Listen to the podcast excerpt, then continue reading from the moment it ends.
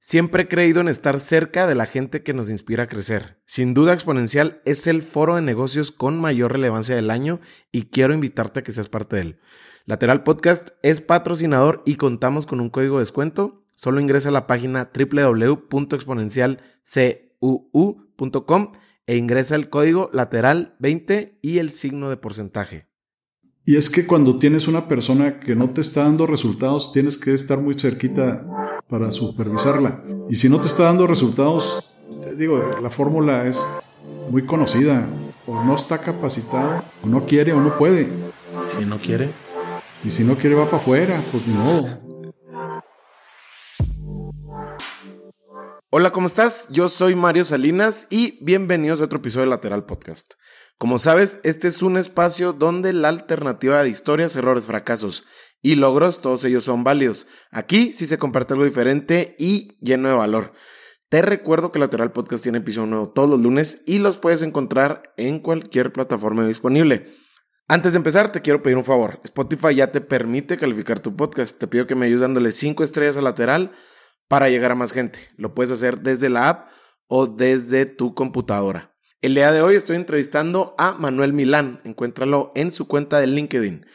Manuel estudió ingeniería civil y cuenta con una maestría en ciencias por la Universidad de Stanford. Realizó el programa AD2 del IPADE en alta dirección de empresas.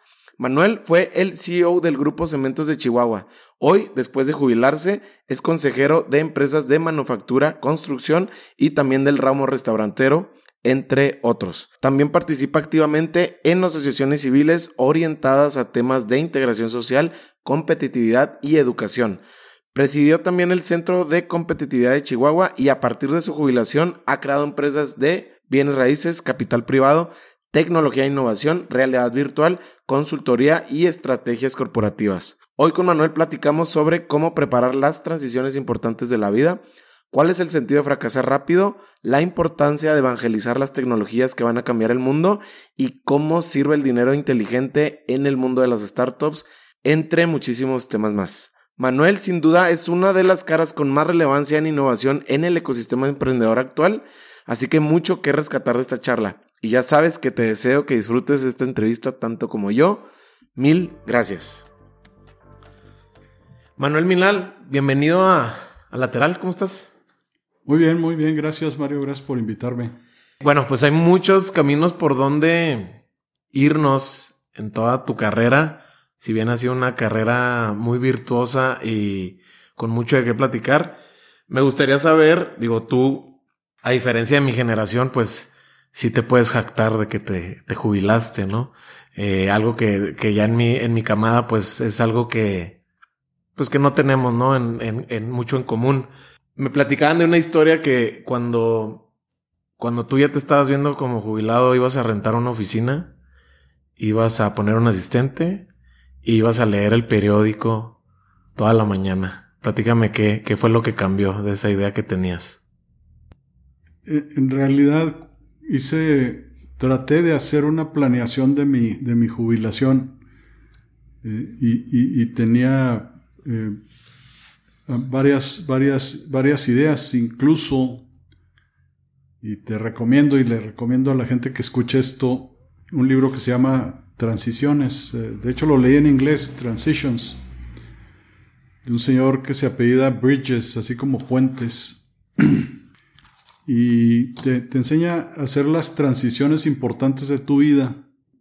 Si te jubilas, pues obviamente es una transición importante, pero pues que si cambias de empleo, que si te casas, que si te divorcias, que si tienes algún tema así, pasas de una situación A una situación B y en esa transición este, puedes sufrirla si, si, si no la planeas. Entonces, planeé eh, esa transición y ya tenía más o menos claridad de qué hacer en, el, en la situación B. Sin embargo, se me vino encima una cantidad de cosas que no me han dejado jubilarme así como, como se supone que se jubila uno. Por un lado, eh, a los seis meses me nombraron presidente del Centro de Competitividad y después empecé varios negocios, eh, eh, varios de ellos de la mano de uno de, mis hijos, del menor, de Mauricio. y pues hemos estado muy ocupados con, con, con, ambas cosas. Ya este mayo pasado entregué la presidencia del Centro de Competitividad, pero sigo ahí muy cerca.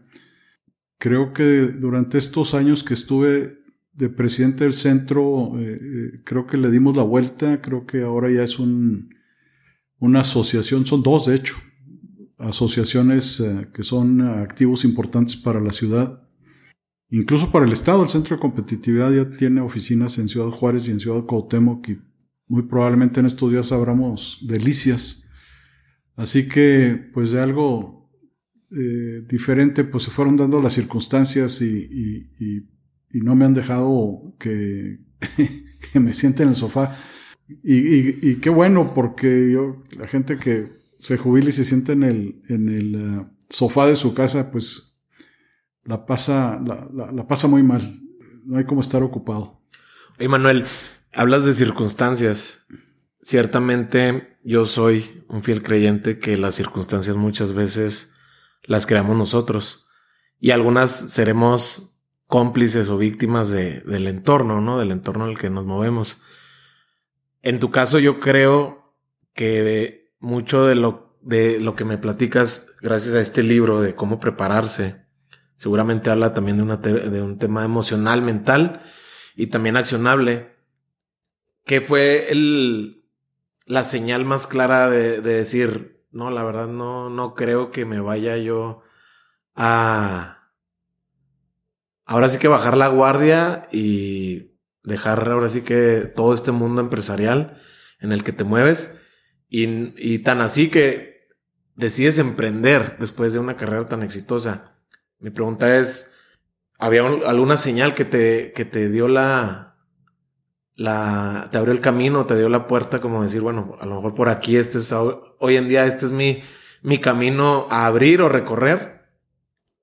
Pues sabes que sí, sí, sí tenía toda la intención de emprender. De, cuando estuve como director general de Grupo Cementos de Chihuahua, eh, eh, era un trabajo muy absorbente en, realidad no me, no me no te da oportunidad de muchas otras cosas.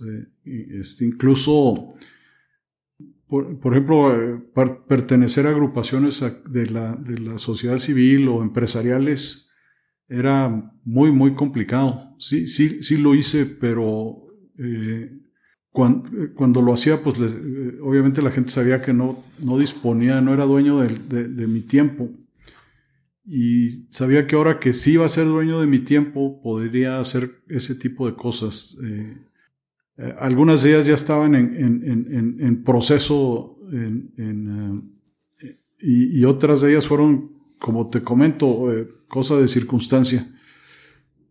este, hemos intentado varias cosas, creo que la última con, con, con éxito y, nos tiene muy ocupados y muy entusiasmados. Eh, este, así que es yo, no te diría que, hubo una señal.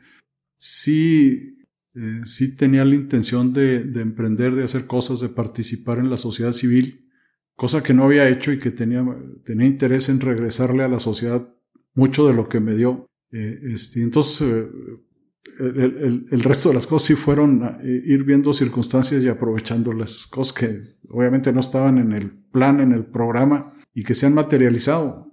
Pertenezco a varios consejos, tanto de empresas como de, de, organizaciones de la sociedad civil o academia, pues que no estaban en el plan y, que simplemente se fueron dando y, este, y, aquellas en las que creo que puedo dar valor agregado, en aquellas en las que siento un reto, son aquellas en las que estoy participando. Creo que ahorita que mencionabas acerca del éxito, para mí, no sé qué tan de acuerdo estés conmigo, el éxito, la antesala del éxito es el fracaso. Eh, muchas veces para encontrar esa puerta que que te dé esa oportunidad, pues tocaste otras puertas, ¿no? Que a lo mejor no iba a funcionar, no era tu tiempo, no estabas listo, etc.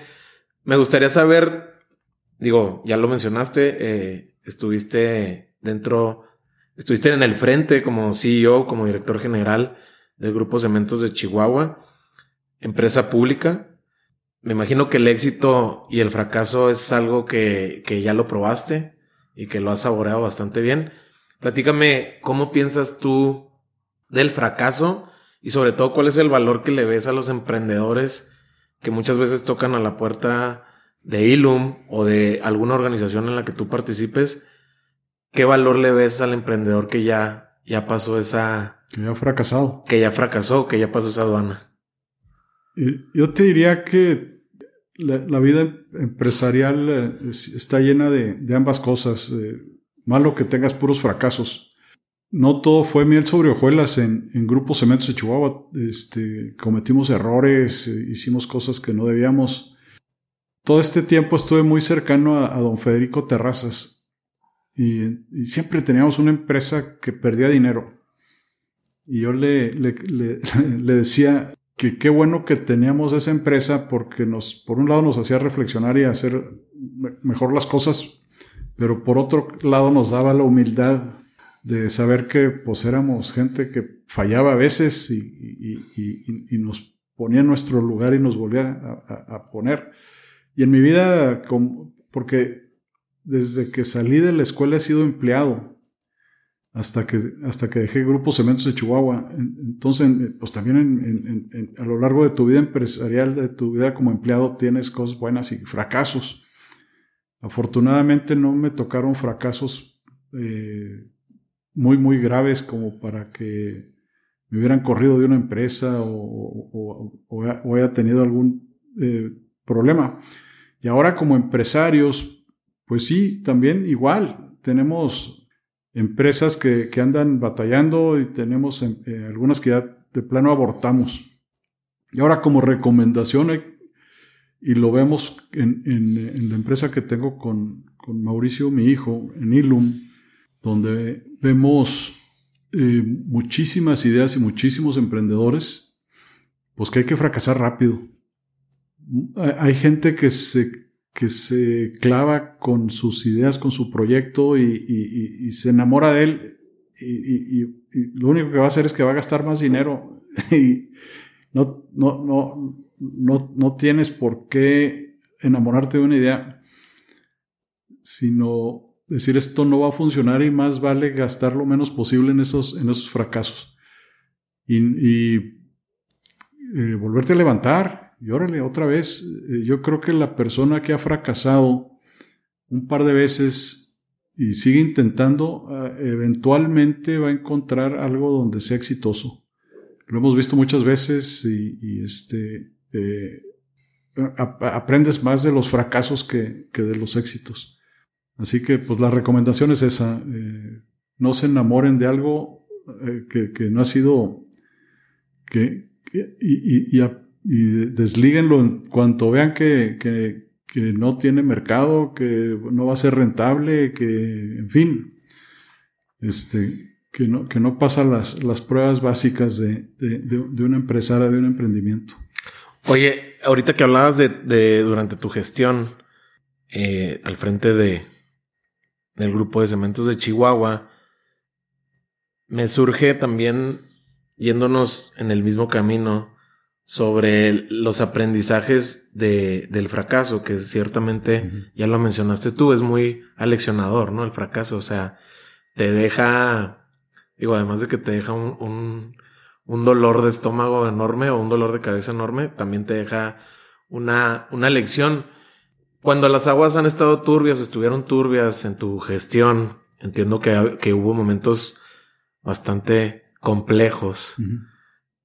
¿De qué te agarrabas o a quién o a qué acudías cuando las cosas se ponían muy difíciles?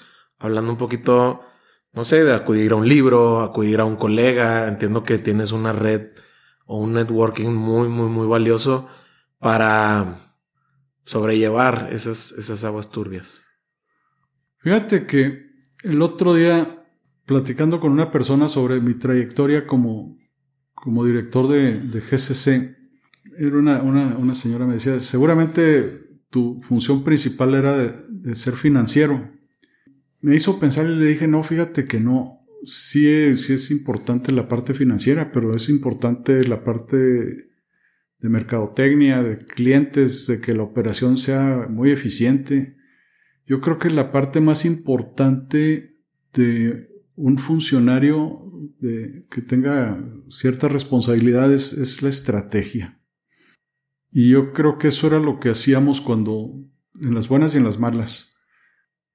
Yo, yo doy un curso, una plática sobre liderazgo y siempre les digo que para, hay muchísimo, muchísima gente que habla de liderazgo y muchísimos libros, allá desde el chino de Sun Tse, en general, chino aquel, y, todo el mundo te habla de liderazgo. Yo lo simplifico a, tres tipos de liderazgo y el mío es un liderazgo participativo.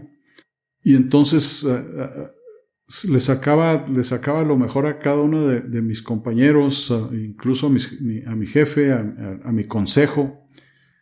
Eh, y, con ellos hacíamos la estrategia para salir de los, de los puntos difíciles. También en, en, en liderazgo el, participativo a veces no funciona, sobre todo en crisis. el ejemplo que pongo es que si, si, tu casa se está quemando, pues no vas a hacer una junta con tu familia para ver qué hacen. Simplemente tomas el liderazgo y esto se hace, y usted hace eso y usted hace el otro. Este, entonces, te digo, yo, yo creo que lo, lo que hacíamos en momentos difíciles era estrategia y, y, la hacía escuchando a, las voces que normalmente me ayudaban, incluyendo gente externa, algunos expertos que, que, me ayudaban dependiendo del tipo de problema, ¿no? Dependiendo de la crisis. Hablando de, de estas épocas donde, donde se ven las cosas complicadas y a lo mejor salen a relucir nuestros otros yo, ¿no? Hablando de carácter y de mm. cómo, cómo afrontamos la adversidad, ¿no? Hablando de, empresa. En, en cuestiones de riesgo, ¿cómo crees que ha cambiado tu perfil o tu abordaje hacia el riesgo hoy en día que ya estás ahora sí que del otro lado del, de la moneda, ya no como director general, sino como empresario, como fundador, como emprendedor. ¿Cómo ha cambiado para ti ese concepto que muchas veces piensan del emprendedor, sobre todo que el riesgo es como parte de la adrenalina, cuando yo ciertamente estoy un poquito en desacuerdo con esa idea que tienen de los emprendedores? el riesgo siempre es, siempre, es un tema que, que, más vale que midas. Este, ahorita antes de, venir aquí estábamos en un, en un nos, pidió uno de las gentes con, que, en, las que soy consejero que tuviéramos una reunión y este, bueno, pues ahí lo, estuvimos evaluando. Al final del día acabas tomando decisiones en función a la información que tienes. Y, y hay un dicho muy típico de la parálisis por análisis que tampoco puedes darte el lujo de, no, actuar. Entonces, tienes que medir tus riesgos y tomar decisiones eh, oportunamente. tratar de, entender el, momento preciso para tomar la decisión. Si la tomas antes, a lo mejor tomas una decisión apresurada. Si la tomas después, a lo mejor se te pasan las oportunidades o ya se, o se, o se aumentó mucho el riesgo se va materializando. Y, el saber hacer eso es un arte. O sea, no hay libro que te diga cómo hacerle. Y lo mismo vale para un emprendedor que para alguien que ya tiene tiempo con, su negocio. Antes de, quiero, digo, antes de, brincar a, a, que me platiques y sobre todo que me reveles tus grandes secretos a la hora de tomar decisiones, que es algo que sé que me lo dijo tu gente, eres muy metódico. Eh, antes de, antes de eso, ¿qué tanto tú crees? Y esto, y esto me surgió a partir de una plática que tuve con, con algunas de las personas con las que me compartiste y me hiciste el favor de, de que pudiera llegar a ellas para preparar esta entrevista. Y hablábamos sobre qué tanto nuestras decisiones se alimentan de la parte racional y de la parte emocional. Para mí, cada vez que entro a ese mundo o que me reto esa misma idea, de alguna manera salgo con más información que me convence que, somos muy emocionales en decisiones inclusive frías, hablando eh, de temas de números, finanzas, etcétera. ¿Tú cómo piensas eso? Yo creo que quien te digo que soy muy metódico tiene razón y eso me hace extremadamente racional. Eso no quiere decir que no utilices tu intuición y tu feeling, que, a, veces, a veces tienes que, que confiar en, eso, que es un poco sentimiento, ¿no? Pero sí tiendo a, a, valorar eh, lo, los, lo bueno y lo malo, las fortalezas, las debilidades, los riesgos, eh, eh, el, tratar de ver qué pasa sí qué, y qué pasa no, si no, este, eh, peco por ahí. Sí, sí tiendo a, a, a, no ser, em, no tomar decisiones emocionales.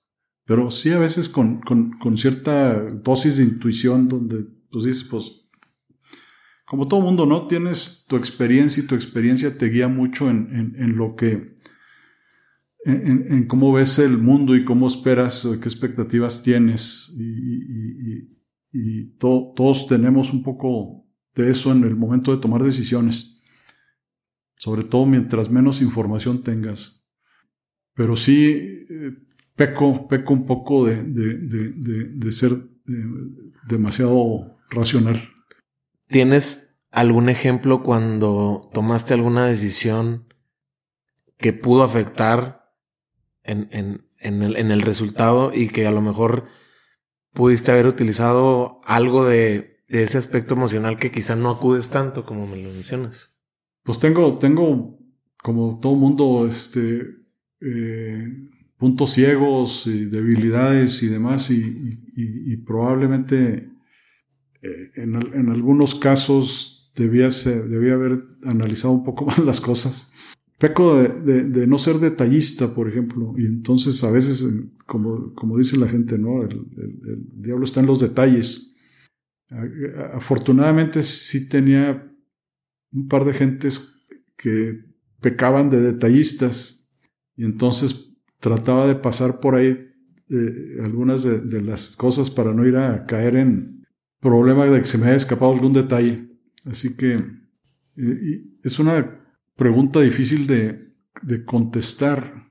Probablemente en algunos casos, cuando delegas, em, empiezas a confiar, a confiar en la, en, la gente y, a, veces resulta que o no están suficientemente capacitados o, tienen algún, algún, alguna falta de, pues de alguna de sus debilidades pues no sé si eso calificarlo como emocional, pero sobre todo en empresas que ya tienen el tamaño como la de, como la de GCC, tienes que delegar y tienes que confiar en la gente. Y a veces este, se, te pasa la mano en, eso, no lo supervisas lo suficiente y caes en ese tipo de detalles, ¿no? No sé si calificarlos también como emocionales, ¿no?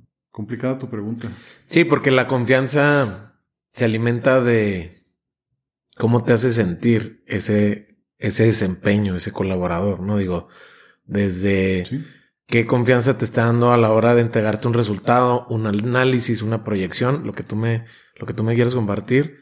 Y a partir de esa confianza empiezas a delegar. Claro que delegar pues es, tiene toda una serie de principios, ¿no? Desde entender que delegar debes de saber que vas a encontrar una deficiencia, pero que esa deficiencia saberla medir para que el riesgo otra vez se pueda eh, contener, ¿no? Eh, que, esa deficiencia no vaya a costarle ni a él, ni al equipo, ni, ni al resultado final, ¿no? Hablando en este caso de, del grupo. Pero del otro lado también, pues, si das un, un poquito un salto al vacío, ¿no? Hasta cierto grado, porque, pues sí, en algún momento tienes que soltar, ¿no? Ese, ese vínculo a lo mejor estar supervisándolo y, y a lo mejor hasta llegar, digo yo no, y no hablo de tu caso, pero sí de mi caso, de tener este micromanagement que es muy pesado, ya, ya pasamos esas épocas, pero al final del día, tanto control sobre alguien más, pues habla de una desconfianza brutal, ¿no? También. Sin duda. Mira, dos, dos, alrededor de ese tema, dos, dos cosas. Una, necesitas y dicen que la clave, el mejor recurso es el, o el recurso más importante es el humano y es, y es cierto. Cuando le sueltas una planta que vale 250 millones de dólares a que la, a que la lidere, que la coordine, que la administre, que la gestione una persona, pues necesitas tener una, una persona, y aquí voy a decir 100% íntegra y 100% capaz. También hay un dicho por ahí que utilizo mucho, de, y no me, a lo mejor no, no, no, lo voy a recordar completo, pero uno de los grandes eh, gurús decía que necesitas gente creativa, trabajadora y íntegra. Y dice que, ah, inteligente, en lugar, es creativa, inteligente y, e íntegra, dice. Y lo más importante es que sean íntegros, porque si no son íntegros, más vale que sean tontos y que no sean creativos. Claro. Y es que cuando tienes una persona que no te está dando resultados, tienes que estar muy cerquita para supervisarla. Y si no te está dando resultados, digo, la fórmula es muy conocida. O no está capacitado, o no quiere, o no puede. Si no quiere. Y si no quiere, va para afuera, pues ni modo. Y, y, si no puede, hay que ver por qué no puede y, probablemente sea rescatable. Y si no sabe, igual. También eh, a lo mejor no lo capacitaste. Y ese es un tema, ¿no? Un tema es eh, la, gente, que tengas la, gente adecuada. Y la otra es que tengas un proceso de gestión que te dé resultados y que no, y que le ayude a la gente a tener controles, que sepan no solo cuando algo se está desviando de lo que espera, sino que además los hagas que siempre estén pensando en cómo mejorar.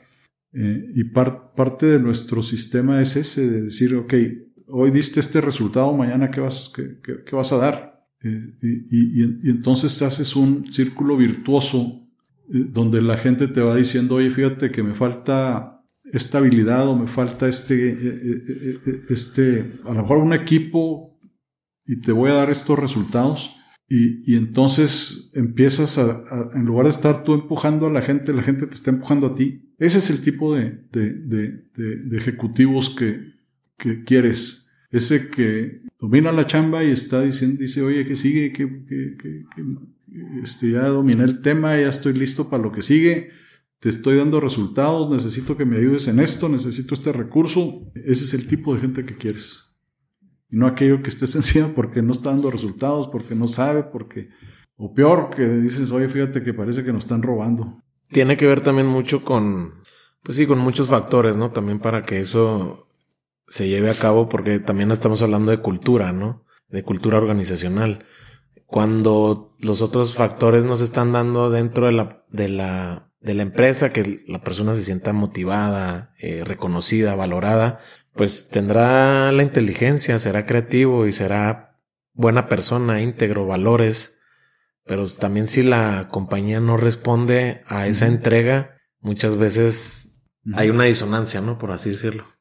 Y, definitivo, eh, eh, el tema de cultura es importante. Y desde el punto de vista de que sepas qué cultura tienes y la cultura sale de dos, de dos cosas. Mira, del ejemplo que den los dueños o los ejecutivos y de los sistemas que implementes. Una vez que dices, estos son los resultados que quiero, esta es la forma como quiero que la gente se comporte, y tienes sistemas para verificar que eso se dé, se va haciendo la cultura. Y también, pues si, ah, si el, dueño o el director es paternalista, pues toda la organización se vuelve paternalista. Y al revés, si es, eh, si es una persona sumamente rígida y disciplinaria y no tolera nada, toda la organización se, toma esa, esa, esa, esa cultura.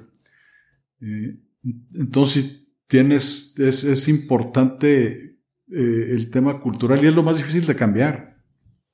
Puedes cambiar a la gente, puedes cambiar los sistemas, pero la, cultura es lo que te toma más tiempo en, en cambiar. Platícame ahora sí el, tu sistema a la hora de tomar decisiones. Hablabas ahorita de cómo el análisis muchas veces nos frena y caemos, caemos en este overthinking de sobrepensar y buscar otra estadística y buscar otro libro y buscar otro autor que te diga lo que tú quieres creer en vez de lo que realmente es. Por el otro lado hablas de, de eso, o sea, no vas a pasar de ahí si no tomas las decisiones y ejecutas, que para mí todavía la ejecución tiene más valor que la planeación. Eso a título personal. Eh, pero platícame tú si tienes algún sistema a la hora de tomar una decisión de negocio, desde a lo mejor una decisión que realmente no te pida tanta energía o que sabes que las consecuencias ciertamente no van a tener mucho, mucho margen de repercusión y, y decisiones que a lo mejor van a cambiarle la brújula al ritmo, al sentido del mismo negocio. Ahorita te comentaba que, que tiendo a hacer un liderazgo participativo y eso implica tomar decisiones participativas. Hay excepciones a, eso, este, pero sí, mi, mi, mi, forma de, de, toma de decisiones eh, ha sido así, el, el, consultar, el, el revisar, dentro del tiempo que, te, que, que tienes para tomar la decisión, porque como te comentaba, el tiempo y el momento puede ser, puede ser muy importante. Trato de, sobre todo cuando son decisiones que, que, van a tener eh, impacto posible, el tomar la mayor parte de las, de las opiniones y de, ser posible tomar la decisión en forma colegiada. Eh, era, eh, luego se te hacen largas las juntas porque todo el mundo lo discute y todo el mundo tiene su punto de opinión. Mira, deja ponerte un ejemplo vemos una oportunidad de mercado y decimos, oye, hay que aumentar la capacidad de esta planta o hay que poner una planta en tal lado y dices, oye, pues es una decisión de millones de dólares. Y luego, y luego dices, si no tomo la decisión rápido, se me va a adelantar un competidor que también seguramente está viendo la misma oportunidad que estoy viendo yo. Entonces, eso te limita el tiempo para la toma de decisiones porque quieres adelantarte a la competencia. Y por otro lado, el, el Tú quieres alargarlo lo más que puedas para tener la mayor información posible y la mayor, la mayor, mayor número de opiniones. Eh, entonces, e, ese es el, el, el, el, donde tienes que tener esa, pues no sé si habilidad o ese timing para, para pues decir, oye, vamos a meterle los millones de dólares aunque sea un fracaso, pero no voy a dejar que mi competencia se me adelante. Y a lo mejor no, no hiciste todos los análisis que te hubiera gustado hacer.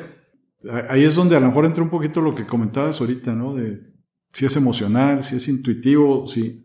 Eh, y obviamente cuando tienes todo el tiempo del mundo, pues bueno, escuchas todo, se toma una decisión con calma, se implementa con calma, con la rapidez que necesites o con calma.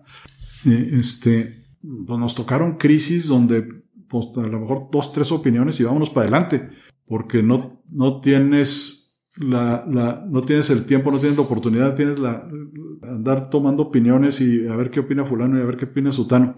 O juntarnos y hacer un análisis de, de los que se hacen, ¿no? De que, que, si haces un canvas o que si haces un no sé qué. Entonces, ese, ese es un poquito el, el, el, el la parte de, de, de toma de decisiones. Una de las cosas que yo recomiendo es tener lo que llaman gente con mente izquierda y con mente derecha el mente, si aquí a lo mejor me equivoco de, el derecha es, yo soy derecho, de, ese tipo, más analítico, más, más, más de análisis, más, más de, eh, vamos a decir, un poco más cuadrado, soy ingeniero. Por el otro lado están los que son más emotivos, más emocionales, más creativos, que son, entiendo que el izquierdo. Entonces, yo procuraba tener gente de las dos. Y el equipo, pues mientras más eh, diverso sea, más, puntos de vista diferentes puedes ver. Y cuando estás, cuando te das cuenta que estás tomando una decisión con fundamentalmente con mentalidades derechas y te salta un cuate que es de, de cerebro izquierdo y te dice, oye, aquí hay una cosa que no me gusta, más vale que lo escuches, porque seguramente para todos los demás es un punto ciego. Entonces el cuate, el cuate que dice, oye, aquí no, hay algo que creo que no, no está bien. A ver, pues vamos a escuchar a ver qué, qué nos quiere decir el, el cerebro izquierdo a los demás derechos. Oye, ¿y tú cómo aprendiste a escuchar a lo que ciertamente no va en la misma sintonía que justo como te describes, siendo alguien más Digo, es que aquí no lo, lo quiero cambiar porque no es que seas de derecha, no estamos hablando de ideologías. Me refiero, eres más racional, eres ingeniero de, de, academia, pero es, es, difícil también escuchar cuando, alguien normalmente ve algo que tú no ves cuando uno parece que ciertamente, pues es igual otro sesgo, ¿no? Pensar que siempre estás preparado y siempre tendrás las mejores fuentes y alguien te dice, oye, es que está esto que acaba de pasar quizá y no lo estás viendo y no lo estás considerando. Es también, digo, habla mucho del liderazgo participativo, justo lo mencionas, pero también es, es complejo, ¿no crees? Entender que hay otras fuentes que también vale la pena tomar en cuenta. Sin duda, sin duda.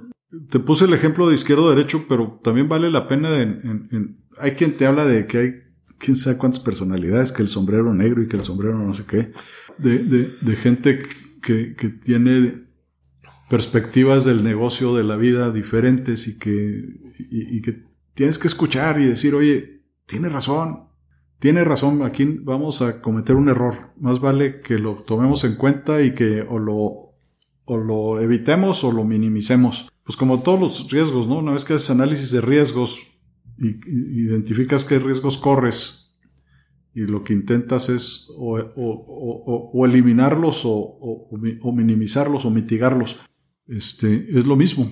Lo que sale en ese tipo de opiniones son riesgos que, que a lo mejor no estás viendo o oportunidades que no estás viendo. Claro, que hay veces que también entender que es una oportunidad no quiere decir que esa oportunidad ya esté lista para aprovecharse. Quiere decir que a lo mejor habrá que dejarla que cuaje o que el timing sea el correcto, entendiendo que el mercado tiene sus especificaciones, ¿no? Digo, no, no todo lo que funciona en X región del mundo va a funcionar en hablando del norte del país o hablando de mercado mexicano-estadounidense, ¿no? Es, claro. Oye, Manuel, entiendo, bueno, esto de alguna manera yo ya lo tenía en el radar, pero pasó que nada más me lo reafirmó tu gente con la que platiqué. Pues eres una de las principales caras, ¿no? Hablando de la innovación tecnológica en la región, hablando del ecosistema emprendedor. Y también sé que eres muy seguidor y aquí me corriges tú si, si, utilicé bien la palabra de, de, de tanto del libro de, de, Abundancia y tanto del autor Peter Diamandis. Él refiere un enfoque, y quiero saber aquí también tú, tú a, detalle cómo piensas tú de la innovación, porque la innovación es un tema, al igual que la creatividad, muy plástico. Lo veo yo así, al menos. Y él refiere a un enfoque, dentro de su blog lo veía, de él maneja cómo incrementar la innovación y él habla de este enfoque de la restricción y él habla de no salirte de la caja, no pensar fuera de la caja, sino piensa dentro de una caja pequeña, pero vas a hacerlo con límites y acotaciones de recurso y de tiempo. Porque también si te, o sea, es lo que él explica, si él, si te dan todo el tiempo, todo el dinero, pues realmente vas a hacer castillos de arena, quizá, ¿no? Y él habla de eso y me parece un punto muy claro, eh, ciertamente abstracto hasta, hasta cierto punto, pero muy claro de cómo ponerle a la innovación reglas. Híjole, mira, eh, hemos, hemos trabajado, sí, efectivamente, mucho tiempo en, innovación. Descubrí efectivamente eh, a Peter Diamandis en el, con el libro de Abundance. Lo recomiendo. Eh, creo que te abre la mente a, sobre todo aquellos que no, que no, es de las cosas que, que cuando me jubilé no la tenía en el radar. También he estado en, varias de las convenciones de, de, de, de, la Universidad de la Singularidad. La Universidad de la Singularidad la fundó Peter con algunas otras gentes que se dedican a eso. La, la idea es hacer verle al mundo y un poquito mi intención aquí en Chihuahua ha sido eso, de que eh, la economía y la forma de, vivir para todos nosotros está cambiando ya. En buena medida el, futuro ya está aquí y cada vez vemos más, más y más gente metida en, el tema, en el tema de, buscar innovación. Uno de los, de los dichos, y lo usamos mucho en Ilum, es que Haz, la disrupción tú antes de que alguien la haga por ti. Eh, porque hemos visto muchas, muchas empresas recientemente que están eh, pues ya en el cementerio porque alguien de ni siquiera vieron de dónde le salió, hizo disrupción de su mercado y los mandó a la quiebra. Eh, digo, hay, hay, muchísimos ejemplos de eso, ¿no? Aquí puedo pasarme el resto de la tarde platicando de eso. Y, y entonces eso te, te, obliga a pensar eh, en cuál va a ser el futuro de, de, de tu negocio. Y hacemos la, también en, en, en, simplificando el tema, eh, creemos que todo empieza con la mejora continua y de ahí hacer disrupción o innovación cercana a tu negocio y después la innovación disruptiva. Cuando le pides a alguien que, que haga innovación disruptiva en una empresa que está siendo exitosa, te va a decir, pues, ¿qué quieres que haga? Pues estoy teniendo éxito. No me, es más, no le muevas nada. Porque, y eso te pasa hasta con los gerentes o directores de compras, que les dice, oye, cálate este nuevo proveedor. No les, ni le muevas, no quiero, no quiero cambiarle nada, está jalando como relojito.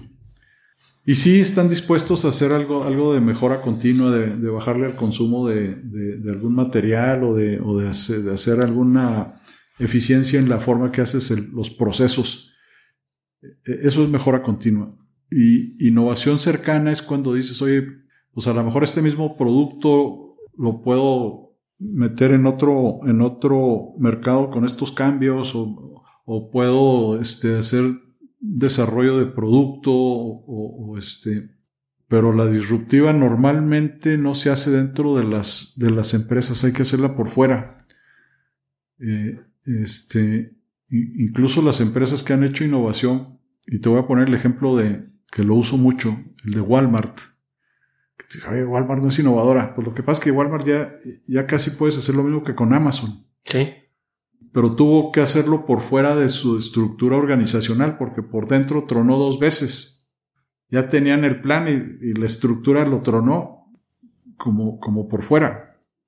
Aquí una de las empresas grandes de Chihuahua está haciendo un fondo de inversión de capital de riesgo, pero lo está haciendo por fuera del negocio. Que el negocio siga jalando bien y que sigan haciendo mejora continua. Hay algo de innovación tradicional, de investigación y desarrollo, pero por fuera estoy metiendo estoy viendo a ver qué hay en, en, a lo mejor en, en, el mismo negocio que estoy haciendo yo, pero no lo voy a meter por la estructura de, de la empresa porque no me van a aceptar hacer cambios. Es muy, es muy difícil desaprender, ¿no crees? Sí, sin duda, sin duda. Y, y, y te digo, eh, yo me acuerdo, le debía un favor a, un, amigo que nos ayudó mucho en la empresa que de su negocio también vendía ladrillo refractario y no pude convencer al, gerente de la planta de darle una oportunidad, oye, pues le debemos un favor, darle una oportunidad, cala su ladrillo. Ni asoma, no siquiera cambiar de proveedor. Y, y lo entiendes, dice el cuate, el cuate le estás exigiendo, por ejemplo, el caso de nosotros, bájame el, el consumo de energía eléctrica, bájame el consumo de combustible. Y si eso es lo que quieres, no me pidas que te que, que meta un proveedor es más, ni siquiera me digas a quién contrate, no me mandes recomendados. Manda, si me mandas un recomendado, a, a, a, y me pasó, oye, contrata a fulano. ¿Y por qué no estás dando resultados? Es que el fulano que me mandaste no sirve. este, entonces, ¿Qué haces, no? Pues sí. Este, te digo, me pasó, así literalmente como te lo estoy platicando. ¿Y quién tuvo la, la plática difícil? ¿Tú o él? ¿Eh? Digo, hablando de tu equipo. No, no, decir, pues, a, es un aprendizaje, es un, no, no, no, no, no, digo, aprendí de él de decir, ok, tienes razón, no te vuelvo a mandar recomendados, si te estoy exigiendo resultados, la responsabilidad del, del equipo que tú vas a tener es tuya. El tiempo que ahorita le estás dedicando a inversiones, entiendo que, que Suma es la, la vertical dentro de Ilum que, que está dedicándole más tiempo a eso. He escuchado esta frase y ayúdame tú a, a saber el sentido, tú como, como inversionista. Eh, he escuchado a algunos inversionistas ángeles que dicen, yo, es que yo invierto en el emprendedor primero antes que la empresa. ¿A qué se refiere eso? Yo creo que, yo creo que las dos cosas, sin duda, sin duda es, es una de las cosas bien importantes a revisar en quién es el, quién es el, el, el, el emprendedor y su equipo. Si no te gusta el emprendedor, si, si, ves que cualquier cosa que no te guste, este, más vale que no le metas. Eh, pero también es importante que la idea que traiga o el negocio que traigas cumpla con, con, determinadas, con determinadas cosas. En el, fondo, en el fondo de inversión tenemos siete inversiones, pero ya son en empresas que tienen cierta trayectoria. Ahí es un poco más fácil evaluar porque ya, ya, ya. Existen números, ¿no? Ya están comercializando, tienen eh, casi todas ellas clientes importantes. Ves a la persona, efectivamente evalúas a la persona, a ver, le encuentras cuáles son las, las, fallas y si, si, si, tienen remedio. Y, los convences de que no nomás les vas a dar capital, sino que también les vas a dar lo que llamamos dinero inteligente. O sea, los ayudamos, los ayudamos que, si tienen una mala administración, los ayudamos a, ordenar su administración, les abrimos puertas. Si, son malos en, comercializar, también les ayudamos a que, a que comercialicen, les ayudamos a que hagan estrategia. O sea, no nomás es ahí te va la lana. Y, tienes razón. Eh, si el emprendedor o el empresario no te gusta por que pues hemos rechazado algunas porque detectamos que el cuate a lo mejor no era tan íntegro como quisiéramos. O a lo mejor esa integridad era más bien de tipo, de tipo intelectual, donde, donde no te decía todo lo que, no, te platicaba todo y, algunas cosas las mantenía para él. O, tiene alguna historia donde le ha jugado chueco a alguna otra gente donde dice, oye, pues sí, efectivamente me estaba dando chamba aquel, pero al rato me fui con el competidor. Entonces, clave es muy importante la persona. Pero te digo, si el modelito o el producto o el servicio no funcionan, pues tampoco, tampoco va a jalar. Son las dos cosas. Escuchaba a un inversionista ángel en Estados Unidos, a Tim Ferriss, que bueno, nada más es inversionista, es autor. Y él hablaba de, de cuando no se subió a la primer ola y hablaba también de los aprendizajes que él obtuvo como inversionista, ¿no? ¿Te ha pasado a ti, digo, guardando las distancias de, de algo tan, tan disruptivo como fue, como fue Uber? ¿Te ha pasado a ti que, ronda en tu cabeza esos nos o esas oportunidades que para ti no eran rentables o no eran atractivas? Volverlas a evaluar o simplemente una vez que tú le das vuelta a la página que no se, no se hizo el, el deal, simplemente ya no volteas atrás. No he tenido esa experiencia. Ha habido dos tipos de, de, inversiones que no hemos hecho. Algunas donde el emprendedor no quería que invirtiéramos, por la razón que quieras.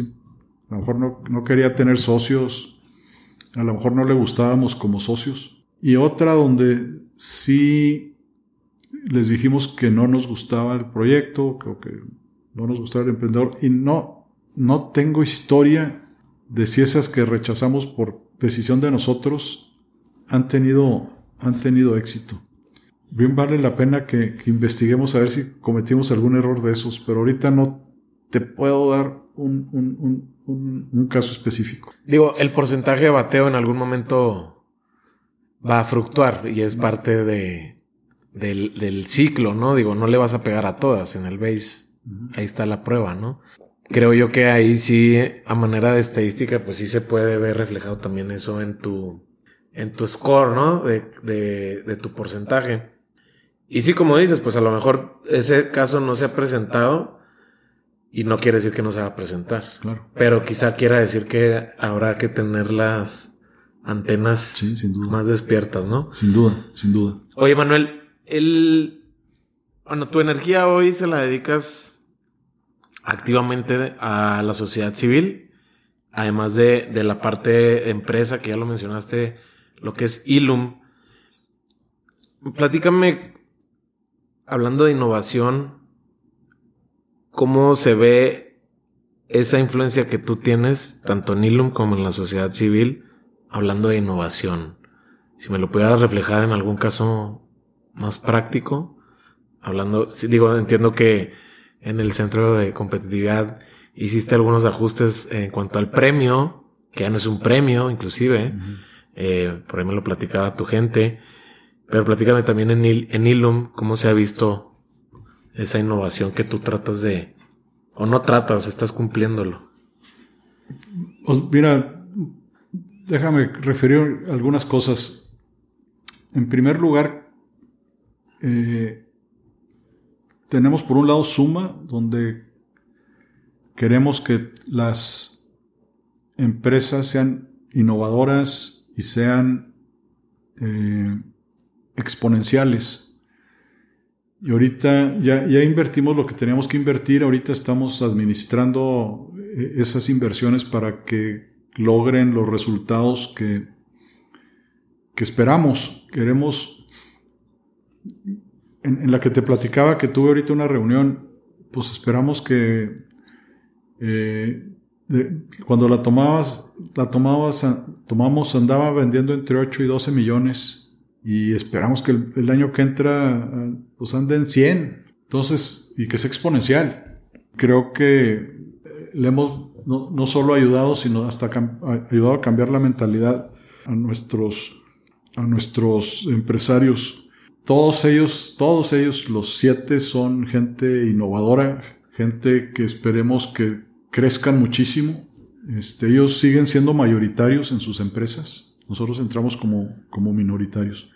Y en, y en Ilum, ahí, pues los muchachos han desarrollado una metodología muy interesante para evaluar ideas pues en estos dos años que tiene este emprendimiento, porque de hecho es un em-, emprendimiento, pues han evaluado los muchachos más de 500 ideas, de las cuales nada más 10 están en proceso de convertirse en, empresas. Y el, mérito, y no, no, no, es mérito mío, es de Mauricio y su equipo, ha sido el desarrollar esa metodología para evaluar ideas y para irlas pasando por filtros.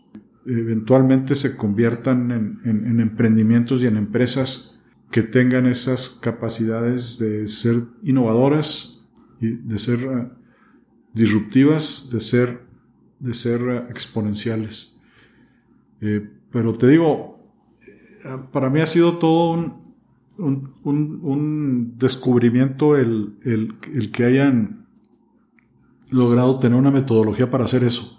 Este, y, con un equipo de, de, pues todos son millennials o centennials, que están eh, echándole muchas ganas, eh, muy creativos algunos, tenemos también algunos que son de mentalidad cuadrada para que también se vean los sí para, para equilibrar. Equilibrar, claro, digo, no te vas a meter con puro gente que está pensando de manera creativa y, dónde están los racionales, ¿no? ¿Dónde están los que... Sí, estamos levantando fondos. El primer fondo lo, lo, lo, echamos a volar un amigo mío y yo.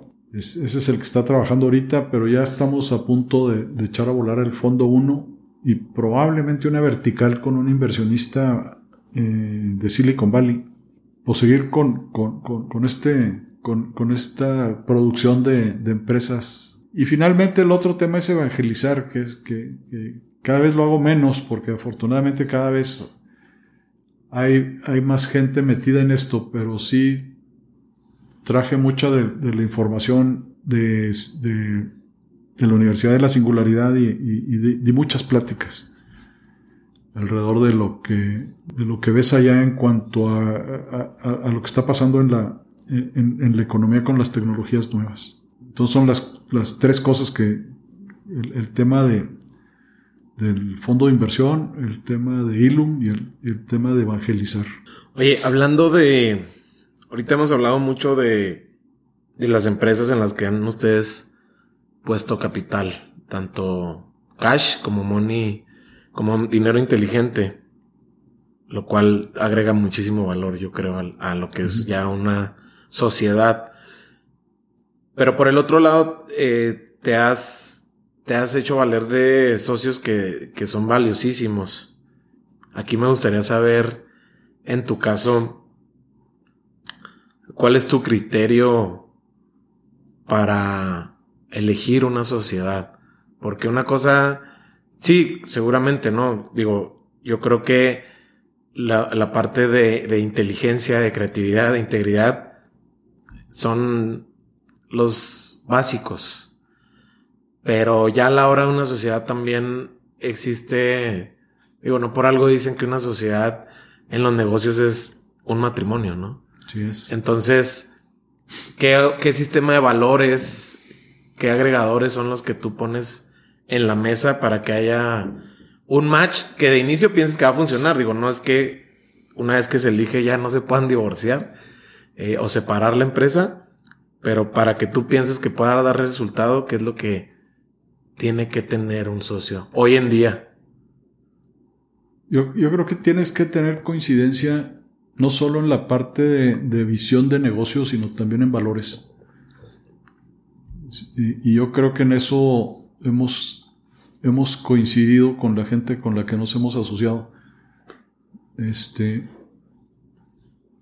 en, en, en, en la parte económica, pues, por ejemplo, en este fondo, pues ya llevamos este, dos años este, eh, invirtiéndole y pues esperemos que todavía a lo mejor un año más en que nos empiece a, a, a, a ser rentable. Digo, tienes que tener a alguien que esté consciente de eso. Si alguien es, está esperando dividendos al siguiente mes, pues no, no, es. Y a lo mejor tienes valores similares a esa persona, pero económicamente o desde el punto de vista del negocio no coincides. Y la otra es esa, ¿no? De que digas, oye, este, coincidimos en valores eh, y, el, el, típico es si estás dispuesto a dar una mordida, por ejemplo. El tema es que sepan que no les vas a dar una mordida que, y, y que tus compañeros de, de barco estén en, en, en la misma jugada y bueno, pues, ¿qué consecuencias hay? Pues a lo mejor perdemos el negocio, a lo mejor perdemos el proyecto, a lo mejor nos multan porque no les dimos la mordida. Pero pues, esos, esos son nuestros valores y así nos vamos a comportar. Entonces, todo fluye, todo fluye muy padre, todo fluye muy bien. Tienes juntas donde discutes qué hacer, cómo hacerlo, dónde hacerlo. Este, pero ya con, con ese tipo de, de protocolos y de formas de pensar que, que, no, que no pones a, discusión. Regresándome un poquito al, al libro de, de Abundance de, de, Peter Diamandis. Bueno, él, él en, este libro habla de muchos escenarios. Y hay uno que a mí me voló la cabeza y me gustaría también saber cuáles han sido los que te voló la cabeza. Él habla de cómo las TIC o las tecnologías de la información son el catalizador que seguramente va a impulsar la educación a nivel global, pero sobre todo hablando en países en vías de desarrollo, slash México, ¿no? Habla y, o Latinoamérica. A la hora que se mete el detalle, realmente fue donde yo entendí muy bien a qué se refería, ¿no? En tu caso, ¿cuál, cuál fue de lo que has visto, tú estando, ahora sí que estando en la, en la mera, en la mera mata donde se está dando todo este cambio? ¿Qué es lo que has visto que, que ciertamente te, te brillan los ojos al verlo? Mira, muchas cosas. E, efectivamente, la educación es un, es un tema bien interesante donde tenemos que pues, estar conscientes de que, de que la forma de, educar a, a, la gente va a cambiar. En temas, de, quizás de las, pues hay muchas, hay muchas cosas. Ahí te va una, mira. Están convencidos de que la tecnología va a evitar el cambio climático porque a medida que dejes de utilizar hidrocarburos, y utilices energías renovables. A, la hora que también va a haber abundancia de agua, o sea, abundancia de energía, abundancia de agua, porque hay sistemas ahora que, donde puedes obtener agua eh, relativamente fácil. Obviamente todavía estamos en partes tecnológicas en las que todavía nos falta hacer un par de cosas para que esto sea más rentable. En temas de movilidad, te, cambia, nos va a cambiar la forma de hacer las cosas y, probablemente eh, mis nietos no tengan carro. Y lo piensas, y si yo llego a mi oficina y me estoy en la oficina cuatro horas, luego salgo a comer y, y luego regreso a la oficina y, mi carro está parado, lo uso una hora al día. ¿Qué sentido tiene eso?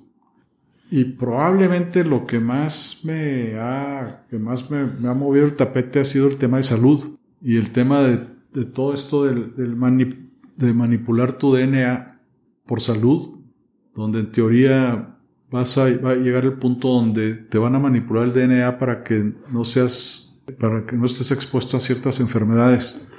pues dicen que eventualmente vas a poder diseñar a tus hijos. Si los quieres, si quieres que sea hombre, si quieres que se parezca a, Ronaldo, si, quieres. Y, bueno, la parte buena es decir, oye, el chavo ya no va a tener diabetes, ya no va a tener cáncer, no va a tener... Y, y la expectativa de vida se va a ir para arriba. Y no solo vas a estar de ciento y pico de años y vas, vas a, estar viejito, sino que vas a estar bien, vas a estar fuerte, vas a estar, vas a estar como si tuvieras, no sé, 30 o 40. Eh, todo eso está por materializarse. Y, otra de las cosas que te vuelan la cabeza es la inteligencia artificial. La inteligencia artificial, este, la singularidad para aquellos que, no, sepan el significado de, singularidad, es en el momento en que la inteligencia artificial va a superar al cerebro humano. Y entonces, el pensar en que una máquina va a ser mejor y pensar mejor que tú es algo que todavía no acabo de entender. Puesto en cosas así prácticas, por ejemplo, un, un médico, por muy bueno que sea, este, comete errores, no se la sabe de todas, todas en cambio, la, inteligencia artificial se las va a saber de todas, todas. Un abogado, por muy bueno que sea, no se conoce todas las leyes, ni toda la jurisprudencia, ni todo, ni, todo lo, que, lo que está pasando. Y, la máquina sí. Y ahora con la velocidad que va a tener la máquina y con el manejo de datos que hay, vas a llegar al consultorio y vas a decirle que prefieres ir con la máquina en lugar de ir con el doctor. Pues todo eso te vuela la cabeza.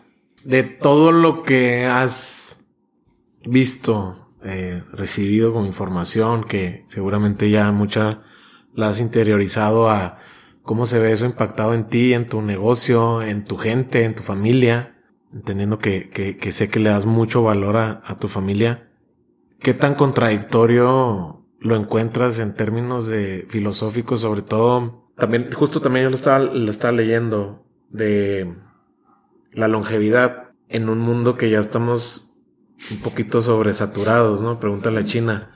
¿Qué tanto eso va en contra también de nuestros valores de decir, bueno, también nosotros tenemos un ciclo de vida 80, 90, 100?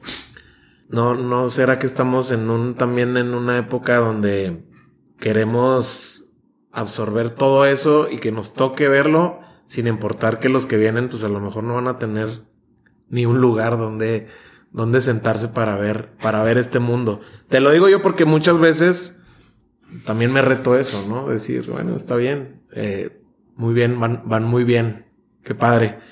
Pero al otro lado también digo, bueno, pero al final del día somos seres vulnerables a muchas cuestiones. Yo creo que esa es una, una pregunta muy, muy buena y muy inteligente. Y no tengo respuesta. Así como comenté ahorita de la abundancia de agua y de energía, también habla de la abundancia de alimentos. Ahora, en la última vez que estuve en el Valle del Silicón, un chihuahuense de Saucillo está reproduciendo carne de pollo, nada más tomándole ciertas células al pollo sin matar al pollo. Y luego la reproduce en laboratorio. Y dice que ahorita todavía no da el costo del pollo natural, pero que a lo mejor en un año ya va a estar por lo menos al mismo costo que un pollo natural. Este, y, algo... y probablemente en dos años te salga más barato. Y si lo metes por una impresora 3D, pues puedes hacer bistecs o puedes hacer ribeyes o puedes hacer t-bones en, en, en, en, 3D con carne tan, tan buena, dicen que tan sabrosa y que le puedes meter, si quieres meterle marmoleo y si... Sí, a mí me vuela la cabeza eso, digo claro, y, entonces vas a, vas, a, vas a poder multiplicar la cantidad de alimentos incluso sin, sin sacrificar a los animales. Y, eso te, te, da oportunidad de que tengas una cantidad de gente, o sea, mucho más gente en el planeta que la que tenemos hoy. ¿Cuál es el límite? Pues no sé. ¿Cuál va a ser la cultura? Pues mira, la, familia de, la persona que entrevistaste el otro día que platicábamos ahorita, pues son, eran 11. La familia de mi esposa, ella, tiene ocho hermanos, pero pues nosotros nomás tuvimos tres y uno, y, mis hijos están eh, probablemente van a tener menos. Es, y hay, familia, hay, hay, parejas que han decidido no tener hijos, metido en el, en, el aspecto religioso, sí, qué, qué tan, qué, qué, tan buena o qué tan mala decisión sea, pero es una realidad. Es, probable que sea una tendencia que, que continúe. Y ves países desarrollados donde ya el crecimiento poblacional eh, es tal que no están reponiendo a la, gente que, se está muriendo. Claro que si la gente empieza a vivir 150 años, este, bueno, pues a lo mejor esa proporción se equilibra, pero creo que van a pasar las dos cosas. Por un lado va a haber abundancia y por otro lado los crecimientos poblacionales van a ser menores. ¿Qué límite tiene la Tierra para, para mantenernos? No sé. Ahorita somos más de 7 billones, 7 mil millones. Pues a lo mejor el doble. Manuel, estamos en un momento donde pues la hiperinformación nos llega y nos llega sin, sin preguntar, ¿no? Gracias a, a esto, ¿no? A, los dispositivos, a nuestros entornos. En algún, bueno, en algún momento, en muchos momentos a mí, en lo personal, me agobia, ¿no? prepararme para una clase y saber que puedo tener en mi, en, enfrente de mí una, una clase de liderazgo de, de, del que tú me digas, ¿no? del que para ti sea referente. Pero pueden ser muchísimos, entonces para mí eso es agobiante. En algún momento ha sido también para ti, digo, sé que eres una persona sumamente enfocada en lo que a ti te importa, pero en algún momento sientes que esta era la información te, te puede tumbar del camino un poquito. Fíjate que, que, que, también esa es una pregunta muy difícil de contestar. Y, está como, por un lado, la cantidad de información, la cantidad de, de, de, escritos que salen todos los días y la cantidad de cosas interesantes que están pasando, pues tienes que ser selectivo. Es, y, y, a lo mejor no, no estás haciendo la mejor selección posible. Y, luego a mí me gusta leer y, y, leer más que noticias, leer, leer este, libros. Normalmente tengo tres, tres libros abiertos y, le voy avanzando según, según como esté de, de, Oye, pero a ver, platícame antes, antes de te interrumpo aquí porque me gustaría, digo, aquí estás viendo que yo tengo dos. Eh, uno es el de Steve Jobs, es que, que es la, y el otro es un, pues son casos de negocios, ¿no? Casos eh, pequeños gigantes. Eh, son casos de negocios que no quisieron irse a lo público, pero quisieron mantener su coolness, ¿no? Su esencia de lo que los hace geniales o, grandiosos. Entonces, cuando me voy, quiero irme a lo ligero, me voy con, con la historia de Steve Jobs cuando quiero ponerme más en temas de aprender de los grandes, que para mí al menos son referentes, y, ponerme en este modo de, de, escuela, quizá decirlo, pues me voy por este, ¿no? Pero tú dices que tienes tres. Los tres son similares, se parecen en, o sea, hablando... No, totalmente diferentes. Ok, ficción, literatura. No, a veces me leo una novela, sobre todo cuando estoy en, en, en plan de descanso ¿En la noche? Sí. Sí, ok. Eh, tengo uno de, de, de, temas así medio, medio psicológicos y, y, una de las cosas que también desarrollado, y esto salió sin querer, ha sido apoyar, apoyar familias. Nos da mucho gusto ver familias que, que después de, de, pasar por un proceso acaban siendo más unidas, acaban conociendo mejor su patrimonio, acaban tomando decisiones juntas, acaban haciendo un protocolo donde lo importante es la familia, el, patrimonio. Y, entonces uno de los libros que, estoy leyendo ahorita es uno de cómo hacer tus testamentos. Bien interesante. Esta persona sugiere que lo hagas, que, que, que hagas que intervengan los, los herederos. Está interesante. Está muy interesante. Dice, lo menos que quieres es dejarle sorpresas y, y, y, en fin. ¿Tú lo vas a llevar a la práctica eso? Sí. Yo ya tengo una, una oficina de familia donde mi esposa y mis hijos saben exactamente qué patrimonio tengo, me ayudan a gestionarlo. Este, mi familia se ha unido mucho más a raíz de eso. Tomamos decisiones juntos, me ayudan a tomar mejores decisiones. afortunadamente los tres tienen como que también visiones diferentes. De las cosas padres es que ya, en lugar de que veamos que son tres familias, cuatro con la mía, cuatro familias, ya ahora la visión es de que somos una sola familia. Y de que si el hijo de fulanito quiere estudiar tanto y el papá va, va a batallar para, pues entre todos vamos a ver cómo le hacemos para que salga adelante. Y ese es el tipo de, de cosas que me- nos han salido, nos han salido, te digo, un poco sin, como de sideline. Y hemos ayudado ya a algunas familias a que más o menos también logren ese tipo de, de cosas, pero creo que me desvié de tu pregunta. Sí, o sea, bueno, digo, valió la pena el, ese camino. Me gustó mucho y creo que te haré otras preguntas después de, de terminar de grabar. Pero hablábamos de de estas Ah, de los libros. De los libros. Bueno, de los libros que me decías que. Sí. Bueno, estás, bueno, ju- ya, justo estabas hablando de, de este libro de, de testamentos, Sí. que ese es uno de los que ahorita estás leyendo. Sí. Y luego eh, ficción.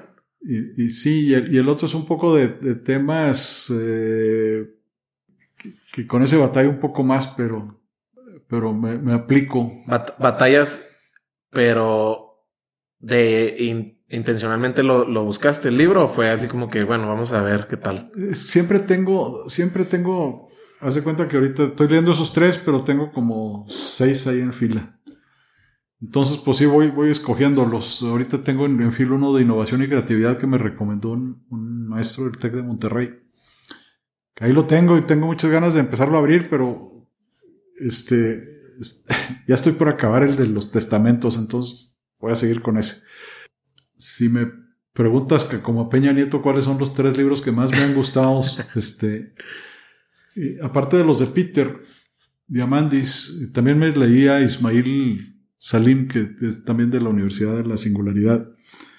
Este, son estos de, de- del eh, judío este de, de- dioses a, o de, de- ¿cómo es? de animales a dioses y del otro. Ah, Sapiens. Esos dos. Oye, tienes un libro, digo, ya me mencionaste algunos que, que son de tus favoritos.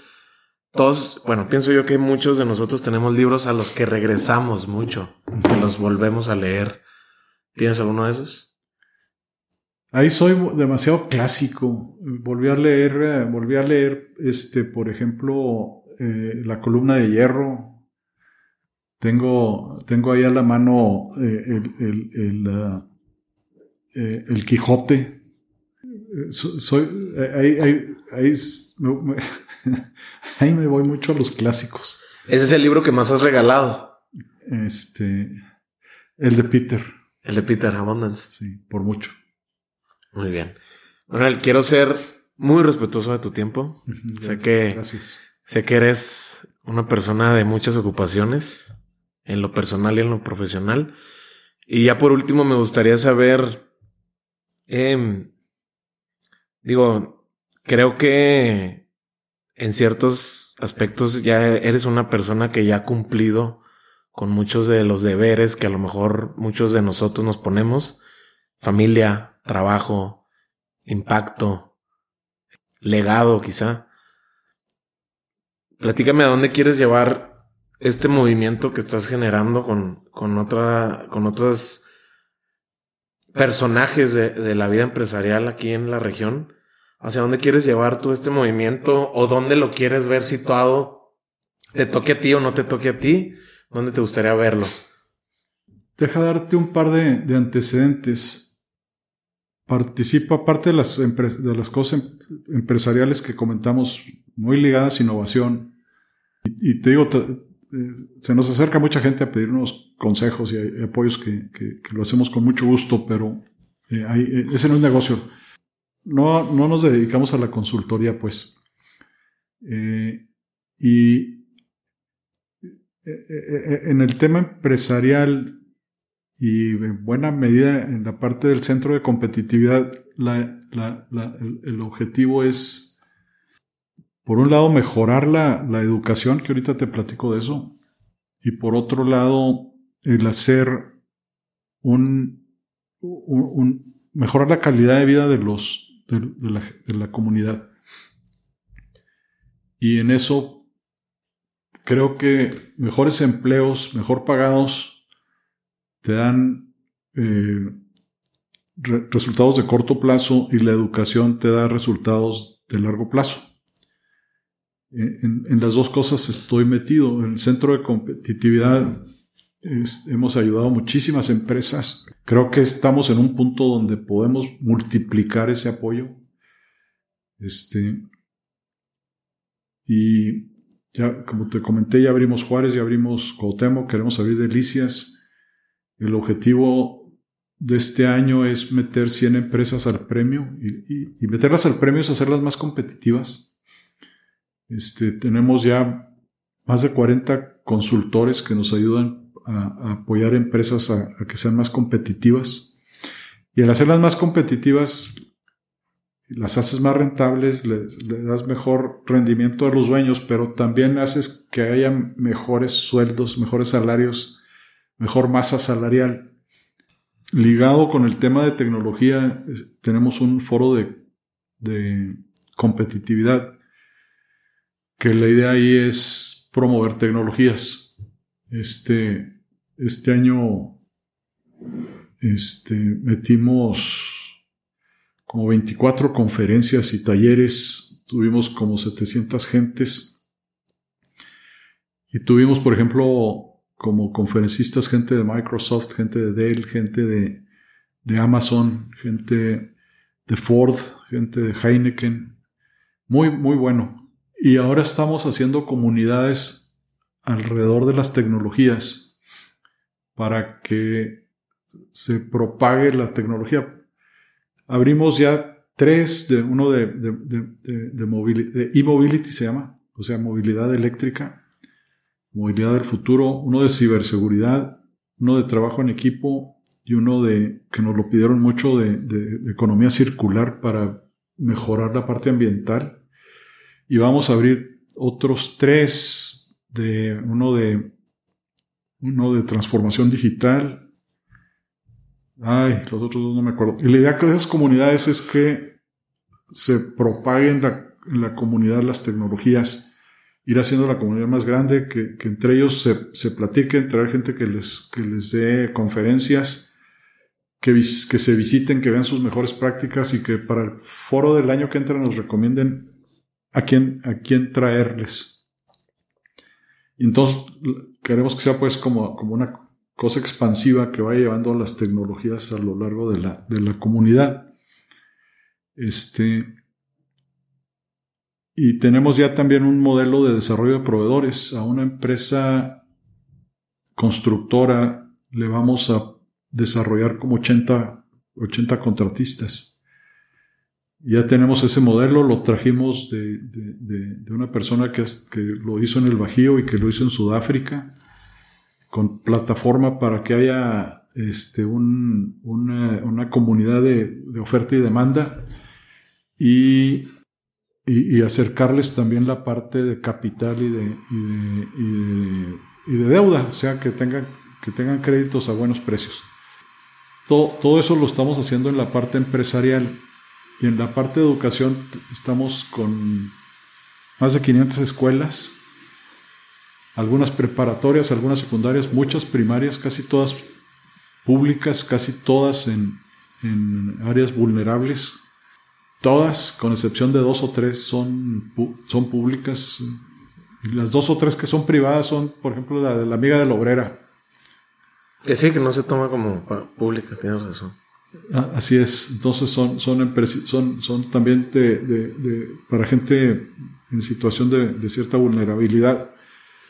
Eh, y, estamos dándoles métodos para que hagan mejora continua. Eh, uno de, los, de las inversiones que hicimos en, Suma es una plataforma para talento. Una de las cosas que, queremos es dar, dar empleabilidad lo más, lo más pronto posible y lo logramos con plataformas. Ya hay mucho contenido. Si te metes a Curtera, si te metes a Udemy, si te metes al MIT, si te metes a Harvard, si te metes a Stanford, hay mucho contenido en la red. Y lo que hacemos con esta plataforma es que te personalizamos tu trayectoria para que llegues de, A donde estás ahorita a B donde quieres llegar. Este, vamos a empezar con 100 gente aquí. Está teniendo mucho éxito en Jalisco este, vamos a empezar con 100 gentes aquí. Que son muchachos que esperemos que salgan todos ya, y muchachas que salgan ya todos con empleo y con sueldos arriba de 30 mil pesos. Para empezar. Y son, muchachos que pueden llegar a mucho más. Entonces, si lo hacemos con 100 y después con 500 y después con 1000, pues la derrama económica va a ser bien interesante vamos a dar esa empleabilidad que te comento, vamos a mejorarles la calidad de vida, vamos a mejorarles la masa salarial. Y luego participo en la Junta de Gobierno de una de las universidades locales, participo en un centro comunitario para integración social en una de las zonas vulnerables de la ciudad. Estoy en cuatro consejos de administración de empresas. Pues a eso me dedico ahora. Muy bien, mucho que hacer. Sí, gracias a Dios. Manuel, pues te quiero agradecer mucho tu tiempo. Sé que pues el tiempo que le dedicas a algo es porque seguramente para ti vale la pena. Eh, gracias por, por venir aquí a Lateral. De todos estos programas, de eh, todo eso, ¿dónde puede encontrar la gente más información? Eh, hay muchos emprendedores que ciertamente nos escuchan. Mm, voy a poner la cuenta de Ilum, la página de internet pero todavía compartiste mucho más. Eh, entonces, ¿dónde puede la gente darle ah, sí, camino? Yo creo que yo creo que ese es el, mejor eh, lugar. Este, nuestro, nuestro fund manager se llama Berenice González. La pueden encontrar en el 614-163-1139.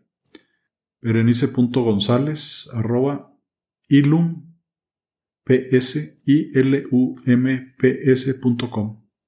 Perfecto.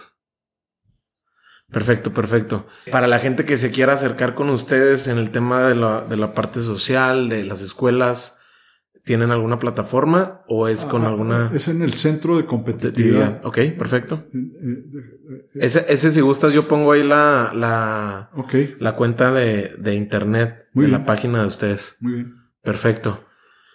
No sé si quieras agregar algo más. Ah, pues muchas gracias, Mario. Muy interesante. Este, pues espero que sea útil para, para algo y, y, este, pues que sigas teniendo mucho éxito.